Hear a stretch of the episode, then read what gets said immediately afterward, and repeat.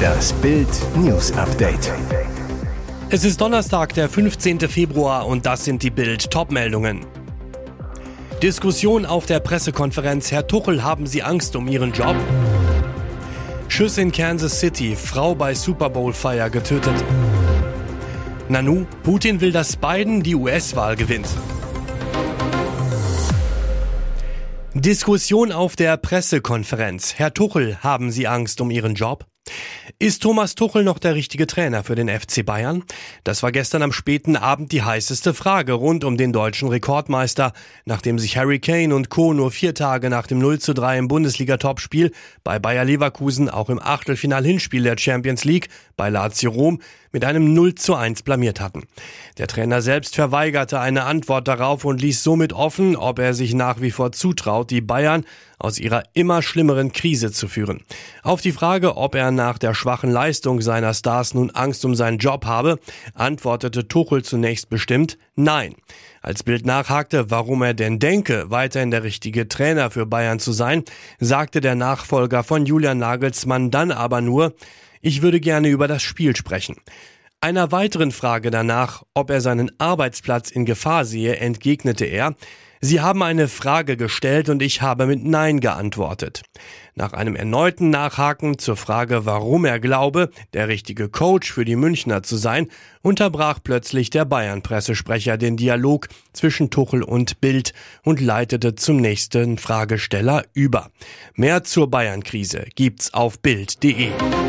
Ladendieb drohte mit Maschinenpistole im Netz, Heideschläger von Wachmann überwältigt. Die Kleinstadt Husum an der Nordsee liegt nur 40 Kilometer von Heide entfernt. In beiden Orten verbreitet eine Jugendgang seit Monaten Angst und Schrecken.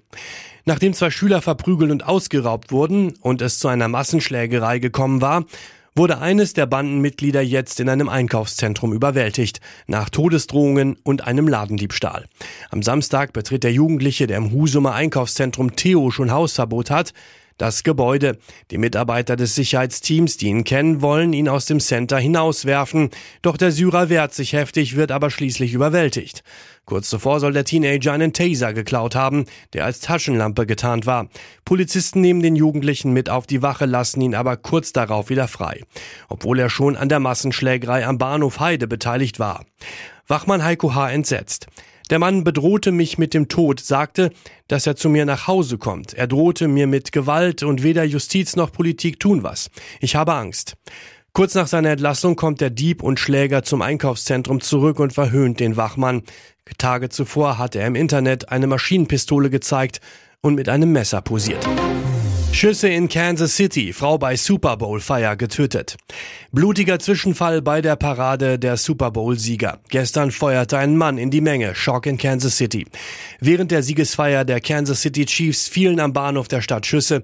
Mindestens 22 Menschen wurden getroffen.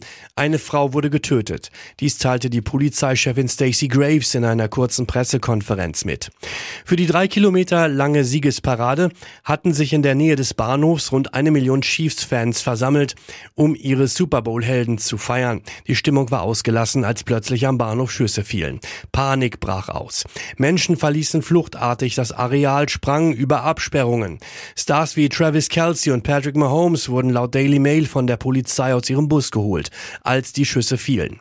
Superstar Taylor Swift, die mit Kelsey liiert ist, war nicht bei der Siegesparade. Nach Angaben der Polizei wurden insgesamt drei Männer festgenommen. Zunächst war von zwei die Rede. Nanu, Putin will, dass Biden die US-Wahl gewinnt.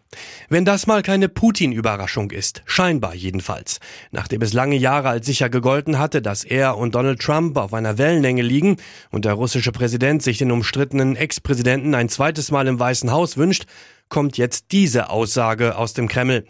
In einem Interview für das russische Fernsehen sagte Wladimir Putin, ein Sieg von Amtsinhaber Joe Biden sei der beste mögliche Ausgang der Wahl. In dem vorab auszugsweise veröffentlichten Interview kritisierte Putin zwar die US-Regierung, ich denke, dass die Haltung der jetzigen Administration in höchstem Maße schädlich und falsch ist, aber trotzdem sei ein Sieg Bidens vorzuziehen, so Putin und legt ein Kompliment an Biden nach. Er ist der erfahrenere, er ist berechenbar, er ist ein Politiker der alten Schule. Und jetzt weitere wichtige Meldungen des Tages vom Bild Newsdesk. Mit dem Geld ihres Ex-Liebhabers. Lilly Becker setzte Detektive auf Boris an. Es geht um viel Geld, angebliche Liebe und einen Detektiv. Das waren jetzt die pikanten Zutaten einer Verhandlung um Lilly Becker vor dem Landgericht München. TV-Manager Pierre Übelhack fordert von ihr fast 183.000 Euro. Mit Zinsen sind es insgesamt sogar fast 219.000. Diese Zahlen nannte der Vorsitzende Richter Dr. Robert Engelmann in der öffentlichen Verhandlung in Saal 167. Der Betrag soll die Summe von zwei Darlehensverträgen von Übelhack an Becker in Höhe von 154.000 und 27.000 Euro sein.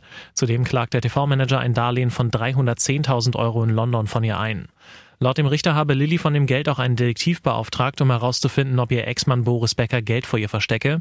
Nach Bildinformationen soll Übelag dafür 25.000 Euro an KDM Sicherheitsconsulting in Frankfurt überwiesen haben. Engelmann berichtete auch, dass mit dem Geld Steuerschulden für ihre Teilnahme bei Let's Dance 2014 beglichen wurden. Wie Bild erfuhr, soll es um fast 90.000 Euro gehen. Zudem seien laut dem Richter mit dem Geld Kosten für den Geburtstag ihrer Oma bezahlt worden. Dabei soll es nach Bildinfos um zweieinhalbtausend Euro gehen. Lilly soll laut Vertrag des Richters von einer Schenkung ausgegangen sein, nicht von einem Darlehen, denn zwischen Herbst 2018 und Anfang 2021 hätten sie als Paar Tisch und Bett geteilt und seien danach Freunde geblieben. Übelhack, der im Gegensatz zu Lilly an dem Gerichtstermin teilnahm, sieht das anders. Wir waren einander zugetan, aber ein Paar waren wir nicht, zitierte ihn der Richter. Die Becker-Ex behauptet, die Darlehensverträge nicht zu kennen. Ihre Unterschriften sollen laut ihren Anwälten digital erfolgt und reinkopiert worden sein. Da sich beide Versionen völlig unterschiedlich sind, erinnerte Richter Engelmann die Parteien an die Wahrheitspflicht. Ein Prozessbetrug könne auch strafrechtliche Konsequenzen haben. Stroheim beweist Vaterschaft. Irrer DNA-Zoff bei Lamborghini.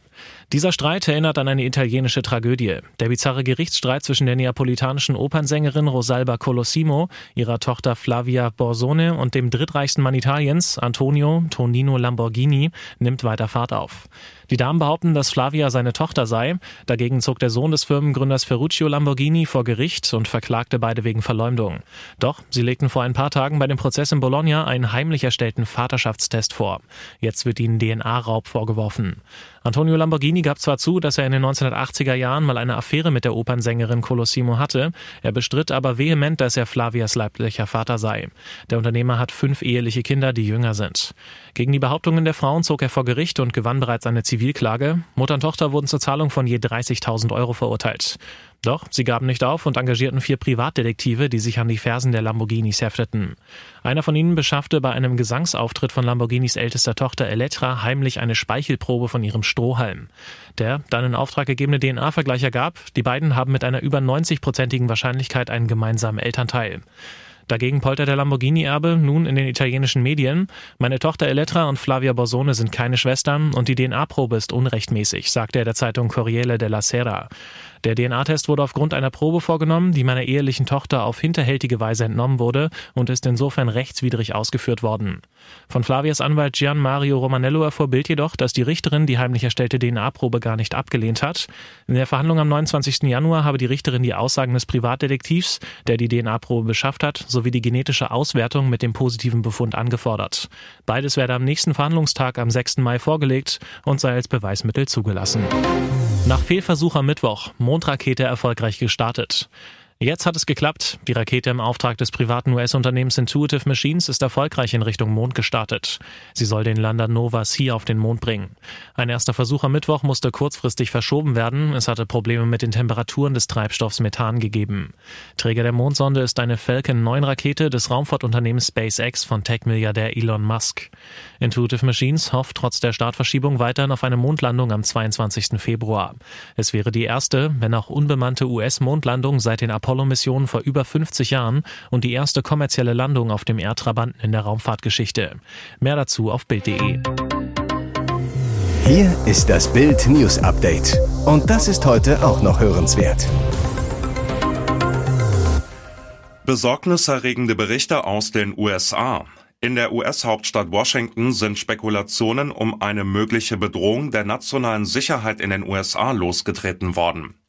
Der Chef des Geheimdienstausschusses des US-Repräsentantenhauses Mike Turner teilte mit, sein Ausschuss habe allen Mitgliedern des Kongresses Informationen über eine ernsthafte Bedrohung der nationalen Sicherheit zur Verfügung gestellt.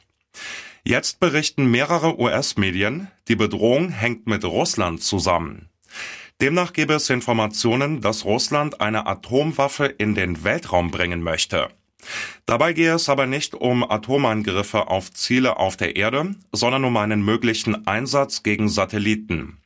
Dennoch sei es sehr besorgniserregend und sehr heikel, sagte ein Informant zu ABC News und sprach von einer großen Sache. Bidens Sicherheitsberater Jack Sullivan bestätigte bei einer Pressekonferenz im Weißen Haus auf Nachfrage, dass er für Donnerstag eine Unterrichtung der sogenannten Gang of Eight angesetzt habe. Der Gang of Eight gehören hochrangige Kongressabgeordnete beider Parteien an. So hatten sich die mehr als 200 Passagiere ihren Flug im Dreamliner Boeing 787 nicht vorgestellt. Statt nach Los Angeles ging es wieder zurück nach Amsterdam. Laut Airlife, einer Website für Nachrichten rund um Flugzeuge und Flüge, war der Flug KLM 601 für einen elfstündigen Non-Stop-Flug nach Los Angeles in den USA gestartet. Bereits nach rund einer Stunde gab es Probleme, da einige der Toiletten defekt waren. Der Kapitän wollte da bereits umkehren, die Passagiere überredeten ihn aber, den Flug fortzusetzen. Doch etwas über eine weitere Stunde später war nur noch ein Bordklo funktionsfähig. Die Maschine befand sich da bereits über Grönland. Nun blieb dem Piloten keine Wahl mehr. Er wendete den Dreamliner und nahm wieder Kurs auf Amsterdam. Es wäre den mehr als 200 Passagieren nicht zuzumuten gewesen, noch weitere Stunden nur eine Toilette zu benutzen. Nach insgesamt sechseinhalb Stunden Flugzeit setzte die Boeing 787 dort auf, wo die Reise begonnen hatte. Der ganze Flug ein Griff ins Klo.